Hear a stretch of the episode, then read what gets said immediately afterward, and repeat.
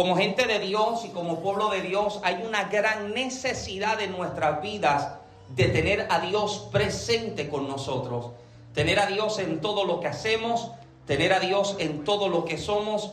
Y yo creo que mientras más espacio abrimos a la presencia de Dios a nuestras vidas, más oportunidades tenemos de que Dios haga cosas diferentes y nuevas en nuestra vida. ¿Alguien dice amén? La semana pasada hablábamos acerca de las profundidades y cómo Dios nos invita cada vez más a ir más profundo. Hablaba los hermanos y decíamos que es en las profundidades donde se logran conocer los secretos, las cosas diferentes. Los secretos de Dios se encuentran en sus profundidades.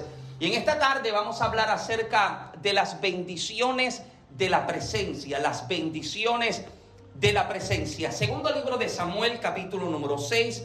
Y yo le invito a que consideremos dos versos en esta, en esta tarde, verso número 11 y verso número 12.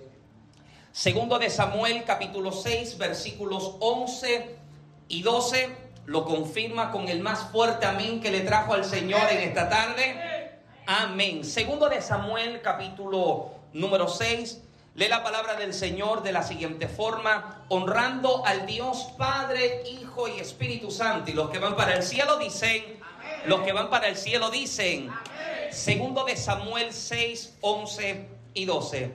Dice, y estuvo el arca de Jehová en casa de Obed Edom Geteo tres meses, y bendijo Jehová a Obed Edom y a toda su casa. Verso 12 fue dado aviso al rey David diciendo, Jehová ha bendecido la casa de Obed Edom y todo lo que tiene a causa del arca de Dios.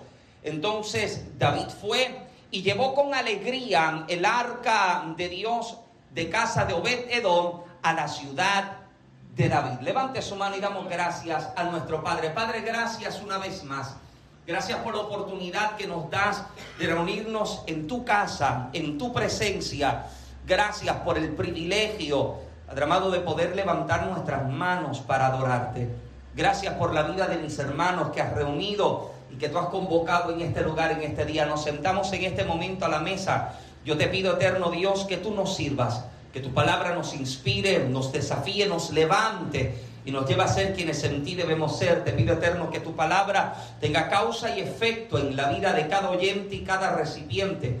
Que la confirmes con milagros, con señales y con prodigios. Y para tu gloria, Padre amado, te pido que marques un nuevo tiempo para cada casa, para cada familia, para cada matrimonio. Padre amado, que todo el que ha llegado a este lugar, incluso los que no han podido llegar, que tu presencia, Padre amado, haga en ellos de tal forma en que puedan ver todo lo que tú has preparado desde la eternidad para sus vidas. En el nombre de Jesús echamos fuera toda distracción de los aires, echamos fuera toda ave de rapiña que intenta tomar lo que sobre el altar es presentado y alineamos en este momento nuestros pensamientos, nuestra atención, nuestro corazón, oído y espíritu. Al así dice el Señor de esta ocasión y a ti, Rey, damos absolutamente toda la gloria por Cristo Jesús. Amén, Señor. Y amén. Puede tomar su lugar, por favor, en esta tarde. Bendito el nombre de Jesucristo. Trataré no ser extenso, pero sí, sí deseo poder dejar ante ustedes lo que entiendo que he recibido de parte del Señor para este día. Continuando con la serie de mensajes, la necesidad de la presencia de pronto me encuentro con relatos como estos que vuelven a abrirme el entendimiento y hacerme entender cuán, cómo más necesitamos de Dios. Meditaba en estos días mientras me preparaba y estudiaba, como hace unos años atrás, y esto he compartido detalles antes. Años atrás tuve la oportunidad de, recuerdo terminar de predicar dos noches en una campaña. De hecho, Juan Carlos estaba conmigo. Yo tenía algunos 21, 22 años, tengo 30 años ahora, aunque todavía parezco 16. Gracias por su amor y su entusiasmo, pero recuerdo, recuerdo esos años cuando todavía me sentía, me sentía joven y cosas, tenía menos pelo en la cara, pero recuerdo que terminó de predicar estas dos noches en esta campaña, recuerdo con una campaña evangelística, eh, y terminando la segunda noche un hombre se me acerca, un hombre con unos sesenta y pico de años de edad, Se acerca con su teléfono en mano, me pide mi información, mi nombre, mi número de teléfono y despidiéndose el hombre se va. Yo no le conocía. A la mañana siguiente, recuerdo que a las 10 de la mañana recibo la llamada de este hombre preguntándome dónde yo me encontraba ubicado, dónde yo vivía. Haciendo el cuento largo corto, el hombre llega a mi casa, yo vivía con mis abuelos, me recoge en una camioneta muy grande, el hombre me, invita a sentarme en el carro y cuando está sentado en el carro, el hombre comienza a llorar y comienza a contarme su experiencia en las últimas dos noches de campaña, cómo había sido ministrado, cómo se sentía identificado y cómo deseaba ser de bendición a mi vida. Esa tarde me lleva a un concesionario de autos, señalándome los carros, me invita a seleccionar el carro que yo quiera porque deseaba comprármelo. Recuerdo que eso sucedió jueves y sábado me hace la invitación a llegar a su casa. Juan Carlos me acompaña, mis abuelos me acompañan. Y yo recuerdo que cuando yo llego a la casa de este hombre, es una casa impresionante. La casa había tardado eh, cerca de cuatro años en ser construida. La casa fue vendida hace unos pocos meses atrás, ¿verdad? Hace unos pocos meses atrás, la casa fue vendida, valorada en un poco más de 7 millones de dólares. Pero cuando yo llego a la casa de este hombre, es una, una, una, mansión impresionante. O sea, la casa literalmente tiene un elevador dentro de su casa. En la parte bajo de la casa, literalmente tiene un pequeño cine para él y para su familia. El hombre abre la puerta del garage, del garaje de su casa y me encuentro con dos carros. Uno de ellos, recuerdo que era un Ferrari F420. Me dice muy humildemente, solo me costó 250 mil dólares. Al lado del carro tenía un Porsche Speedster. Me dice el hombre que en el, en el mundo solo habían 365 copias y en Puerto Rico solo habían tres. Humildemente también me dice, solo me costó un poco más de 250 mil dólares. Pero cuando yo llego a la casa, o sea, la casa de este hombre, todo lo que hay habla de lujo, todo habla de lujo. Recuerdo que en ciertas partes de las paredes habían literalmente como unos tipos de tabletas que las sacaba y con esto controlaba las luces, eh, opacaba los cristales, bajaba las cortinas, prendía de todo, tenía una piscina enorme, jacuzzi, tiene una torre donde puede subir parte de la casa quedaba incrustada dentro de la montaña, una cosa impresionante. Y cuando estoy viendo todo lo que este hombre tiene y todo lo que el hombre ha logrado obtener y ganar en sus años de vida, recuerdo que nos sentamos en la sala de su casa y el hombre comienza a contarme cómo las cosas habían comenzado. Y comienza a decirme, Michael, yo no tuve dinero toda mi vida. Yo no vengo de una familia adinerada. Yo no heredé cantidades de dinero. Me dice, yo sé, yo sé lo que era vivir en una pequeña casita de madera con un techo de zinc. Y mi esposa y yo y mis dos hijos nos acostábamos los cuatro en un matre en el suelo. Cada vez que llovía, como el techo estaba tan dañado, el agua liqueaba del techo y tenían que agarrarlo con latas que ponían en el suelo para que el colchón o el matre no se les dañara. Y me dice, cuando me encontraba dentro de esta situación, viviendo años así, me dice él, me di cuenta de que esta no era la vida que yo le quería dar a mi familia. Esto no, esto no era con lo que yo soñé. Por lo tanto, me dice Michael, yo había llegado a un cuarto grado escolar mi esposa había llegado solamente a un tercer grado escolar y deseando superarme, me dice, decidí irme a estudiar. Y el hombre comienza a estudiar, se va a la universidad, primero saca su cuarto año, su GED, se va a la universidad. Años después el hombre se convierte en un ingeniero, crea una empresa, un negocio impresionante, vendiéndolo pocos años después para retirarse, termina vendiendo su compañía en un poco más de 50 millones de dólares. Pero lo que más me impresiona de la vida de este hombre es que este hombre es creyente. Este hombre es cristiano. No te estoy hablando a alguien del mundo secular. Te estoy hablando de alguien que, que vive para Dios. Y lo que más me impresionaba de la vida de este hombre es que ha dedicado los años de su vida desde el momento en que logra hacerse un hombre de dinero, porque ya cuando su empresa y su negocio comenzó a crecer, me cuenta que se va de vacaciones con su familia acá a los Estados Unidos y una de las del bus de estos que transportan a la gente de pueblo en pueblo, cruzando él una de las carreteras, una de las calles, un bus lo atropelló y el gobierno le dio en recompensa un poco más de 3 millones de dólares. Estos 3 millones de dólares los tomó, los invirtió en su empresa y los multiplicó. Hacía contratos con la Autoridad de Energía Eléctrica en Puerto Rico. Este hombre hacía represa, hacía contratos también con acueductos. Era un hombre que tenía unos contratos multimillonarios. Pero lo impresionante es que es un hombre creyente. No había dedicado su vida solamente para disfrutar lo que tenía en su mano, sino también para ayudar a aquellos que tenían mucho menos que él.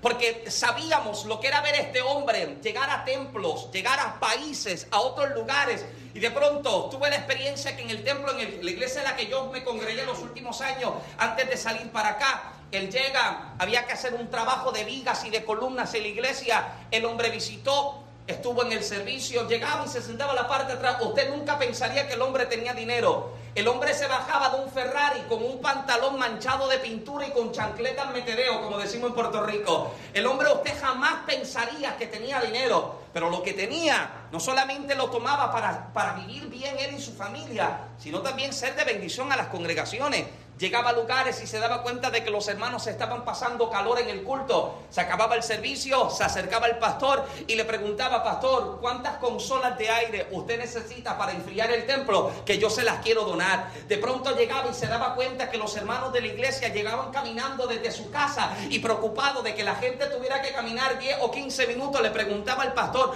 ¿cuántas bus, cuántas guagua usted necesita que yo le regale para que sus hermanos no lleguen caminando al servicio? Era un hombre que hacía, había sido bendecido tanto por el Señor que en agradecimiento había decidido convertirse en bendición para la vida de alguien más y te das cuenta de que la gente que ha logrado recibir lo que de la mano de Dios ha sido presentada para su vida, para su vida, entiende que lo que tiene no ha sido ni porque él ha sido muy bueno, ni porque oró mucho, ni porque sabe versos de memoria, sino porque la gracia del eterno Dios ha sido revelada y depositada en su vida de tal forma en que Dios dice, quiero bendecirte para que tú puedas ser de bendición a la vida de alguien más. Y esto, amado, me parece bien extraordinario. Encontrarme con personas que han vivido tan escondidos en la presencia del Señor, en que el Eterno les ha permitido recibir tanto, en que ellos puedan bendecir la vida de alguien más. Si usted me escucha hablar con hermanos que aquí tienen negocios, por ejemplo, como Fernando, siempre me escuchará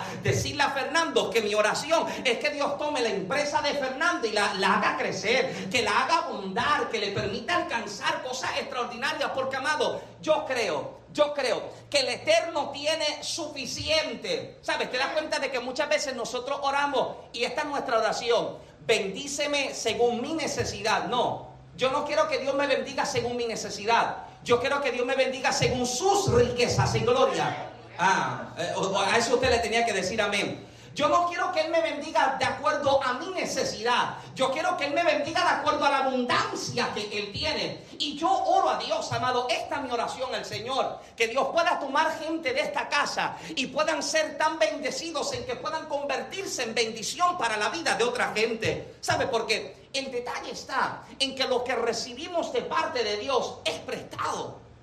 Ah, eh, eso no despierta, amén. Volvemos atrás, le, digo lo que, según su riqueza en gloria, oh, lo que recibimos de Dios es prestado. Es como el hermano que tiene necesidad y se le está expresando a alguien. Y esa persona teniendo cómo poderle bendecir, cómo ayudarle, le dice, pues yo voy a orar que Dios te bendiga. Yo voy a orar a que Dios te provea. Yo voy a orar a que Dios te dé los cinco pesos. Y los cinco pesos los tienes tú encima. No se me le vaya el gozo. El refugio, guárdame la puerta, refugio, que nadie se le salga corriendo. Porque lo que hemos recibido, vuelvo y repito, ha sido prestado de parte del Señor. No solamente para que usted pueda ser bendecido con ello, sino que también usted pueda ser de bendición a otra gente que usted pueda alcanzarles, porque escuche bien, esto lo, esto lo ejercíamos en la semana de acción de gracias. Hay personas que nunca se convertirán con una predicación o una enseñanza de domingo de Marte pero se van a convertir y van a creer en el Señor que predicamos cuando nuestra predicación deja de ser palabras y se convierte en acciones. Y puedo bendecir a alguien con las cuatro latas de, frijoles que tengo en casa. Hello. Puedo bendecir a alguien con medio galón de leche porque mi mensaje no se quedó en palabras, ahora se comenzó a, a materializar y puede ahora ser visto en carne propia. Pero lo que recibimos es para poder ser de bendición a la vida de otra gente. Ahora, en la palabra nos encontramos, y, está, estoy literalmente saliendo de la introducción ahora. En la palabra, no se me la vaya el gozo, nos encontramos con diferentes personas que fueron bendecidos en todo lo que hacían y tenían gracias a que siempre tuvieron a Dios como primero en todo. Dios era el centro de sus hogares. Y escuche bien, y esto lo hemos, lo hemos escuchado una y otra vez. Aunque Dios no tiene favoritos, esto lo expresaba mucho la pastora Dalila, hay gente que sí tiene a Dios como su favorito.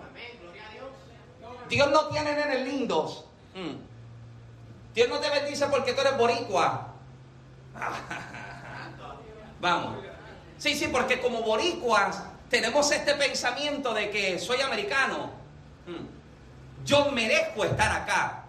Y no por eso usted es bendecido. Usted es bendecido por la gracia del Señor.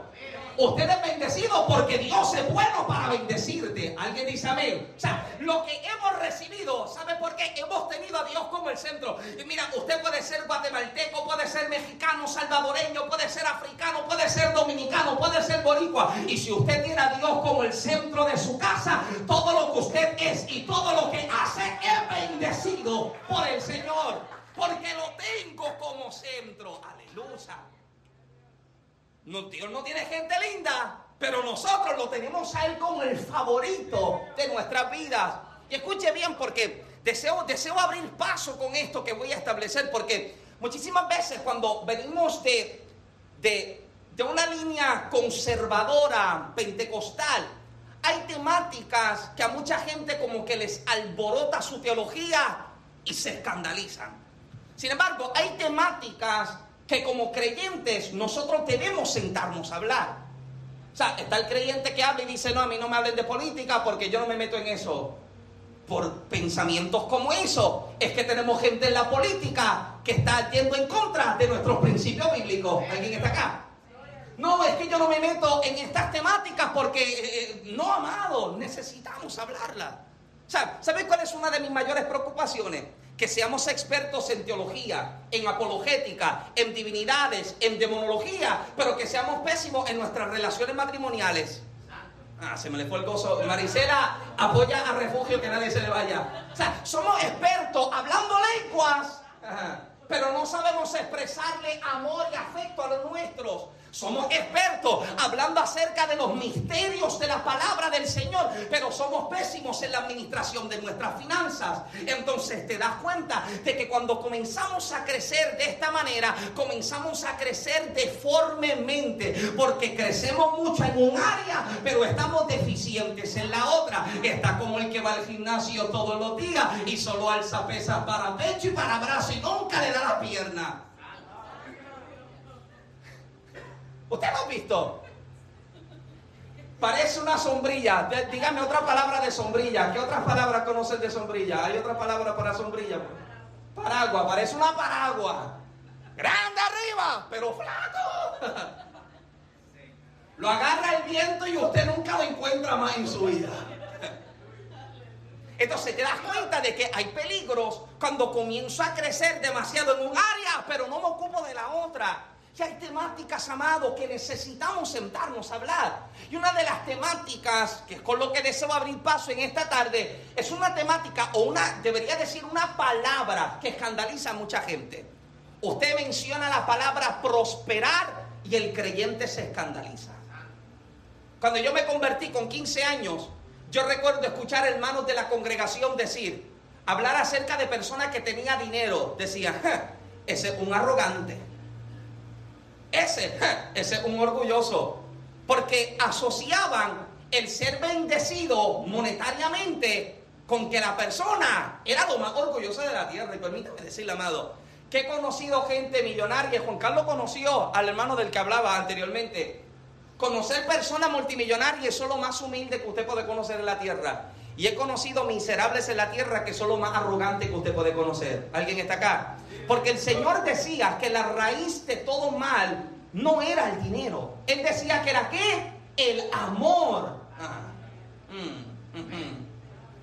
Porque cuando yo amo más el dinero que a Dios, cuando yo amo más el dinero que mi familia, cuando yo amo más el dinero que el ministerio, cuando yo amo más el dinero que las oportunidades que Dios me está dando. Mira, amado, hablaba con alguien en estos y me decía, Michael, es que, es difícil, es difícil tener que soltar esto, es difícil tener que soltar lo otro. Me estaba diciendo, yo, yo quiero buscar a Dios, pero ahora mismo, ahora mismo me encuentro en esta posición y yo necesito buscar esto, necesito comprar aquello, necesito tener lo otro. Y yo le hablaba y yo le decía, pero el detalle está en que el Señor sabe todo lo que tú le tienes que entregar. ¿Sabes quiénes le reclaman al Señor en una ocasión? Sus mismos discípulos.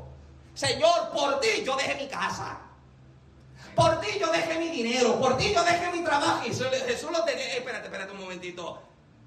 Todo el que haya dejado para Dios, que no piense que no vaya a recibir, no, lo va a recibir multiplicado de parte del Señor. O sea, el Señor sabe lo que nosotros hemos tenido que entregar y soltar para estar acá. El Señor lo conoce.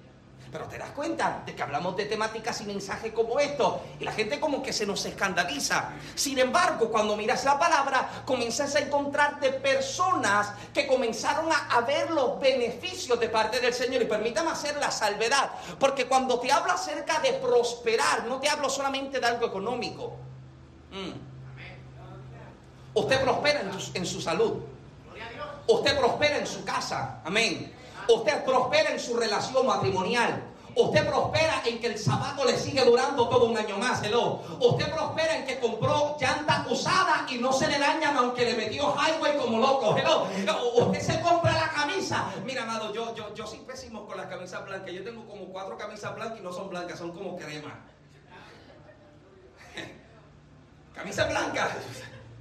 Hoy me iba a poner, mira, Genesis, pero viene Genesis, testify, come on, sister, testify. Pero usted se da cuenta de que usted se compra algo. Esto es lo que, no sé con quién yo hablaba en estos días. Esto, esta es la bendición que recibe el pueblo hebreo en los 40 años del desierto.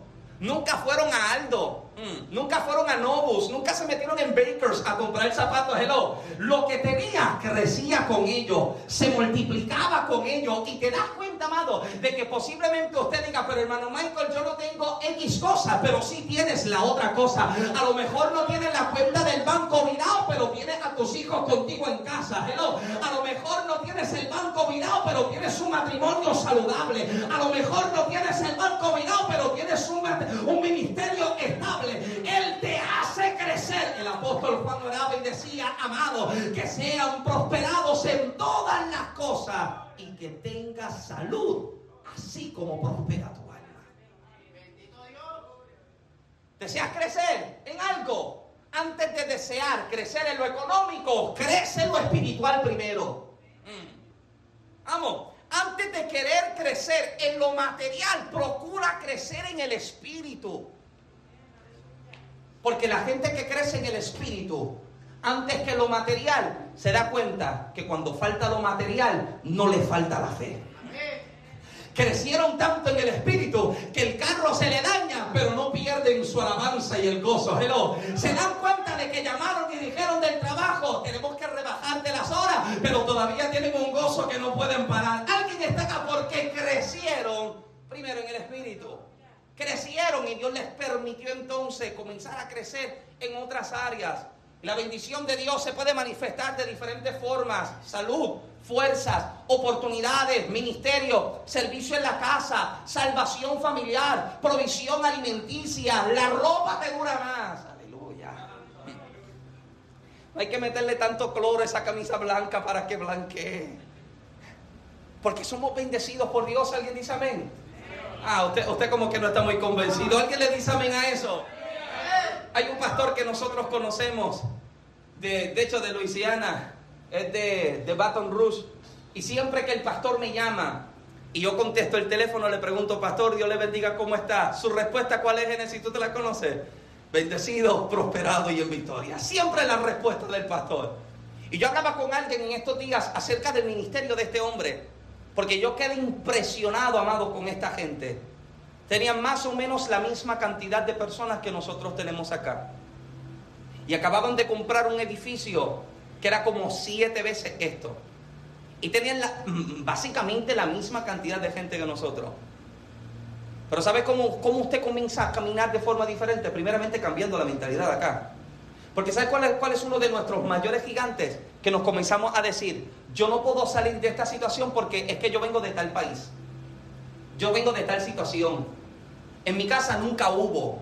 Ahora no puedo tener tampoco. Usted tiene que romper esa mentalidad. Ahora que usted, el Señor le ha permitido nacer de nuevo, amado, usted puede comenzar a romper con ese pensamiento que deseaba que usted se mantuviera en el suelo. Y repito, yo a Dios, amado, que Dios pueda levantar gente acá que, que, que no sean empleados de nadie, que sean jefes. Que usted pueda tener su propio horario, usted pueda honrar a Dios y llegar a la casa de Dios. Ah, ese amén medio flojo, amén. Sí, o sea, e, eso es lo que yo estoy orando a Dios, amado. En que usted pueda ser bendecido por Dios de tal forma en que usted pueda ser de bendición a la vida de otra gente, sin que alguien le tenga que exponer cuál es la necesidad que tiene en su casa. Usted pueda suplir esa necesidad, usted pueda llegar y usted pueda presentarse, porque primero vivió en el Espíritu y por el Espíritu pudo discernir lo que estaba aconteciendo y ahora sabías que tenías cómo bendecirle y no le imitaste a Dios. Es como el hombre que está así en un culto de la iglesia y están a punto de recolectar las ofrendas y el pastor dice a los hermanos, meta su mano en su bolsillo y saque la ofrenda que ha traído para el Señor. Y el hermano está así y está diciendo, Señor, cuando yo meta la mano en el bolsillo, lo que yo saque es lo que yo te voy a dar. Metió la mano en el bolsillo y sacó un billete de 100 y dice, yo te reprendo, Satanás. Y lo volvió y lo mete en el bolsillo nuevamente saca así la mano sin mirar, pasa al ujier con el gasofilacio, entrega la ofrenda y está adorando a Dios. De pronto mete la mano en el bolsillo y se da cuenta de que entregó el billete de 100 y no el billete de uno. Y dice, Dios, yo te di 100 dólares. Y Dios le dice, pero lo recibí como el billete de uno. sí. Vamos. No, no quieran dar reprender al diablo cuando Dios quiera usarte para bendecir a alguien más, amado. No. O sea, Hemos sido bendecidos para ser de bendición a alguien más. Y hay gente, amado, que te das cuenta de que vivían de esta manera. Habían sido bendecidos por Dios. Usted mira la vida de un Jacob, un Abraham, un Job. Gente verdaderamente bendecida por Dios un Job que tiene tanta abundancia que el diablo dice, no, él te sirve porque tú le bendices. Dios le dice, espérate, aunque yo no le bendiga, aunque yo no le abra la puerta, aunque yo no le dé nada, él me sigue amando. Vamos, quítale lo que tiene y mira cómo no me niega, mira cómo me sirve, mira cómo todavía me adora. Alguien dice amén. Ahora, Obed Edom me parece bien extraordinario, porque te das cuenta de que su casa comienza a ver los beneficios de tener la presencia presente. Obed Edom, su nombre en el hebreo literalmente significa Obed Edom, perdón, Edom sirve.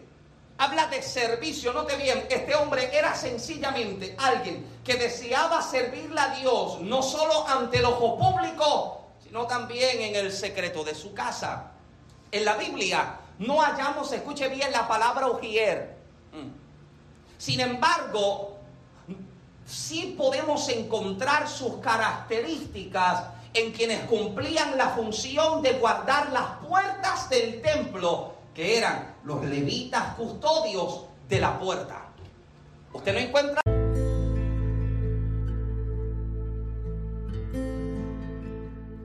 Muchas bendiciones, mi nombre es Michael Santiago y les doy la bienvenida a nuestro podcast. En tiempos tan difíciles como los que vivimos, establecer prioridades espirituales es de suma importancia y tener la presencia de Dios como norte debe ser uno de nuestros mayores enfoques. Pudiéramos pasar la vida recordando glorias pasadas, pero ¿por qué detenernos en ellas si hay más de Dios hoy? La serie Necesitados de la Presencia es el clamor del Padre a sus hijos para que vuelvan a cultivar una relación de búsqueda intensiva de su rostro. Acompáñanos en esta nueva serie.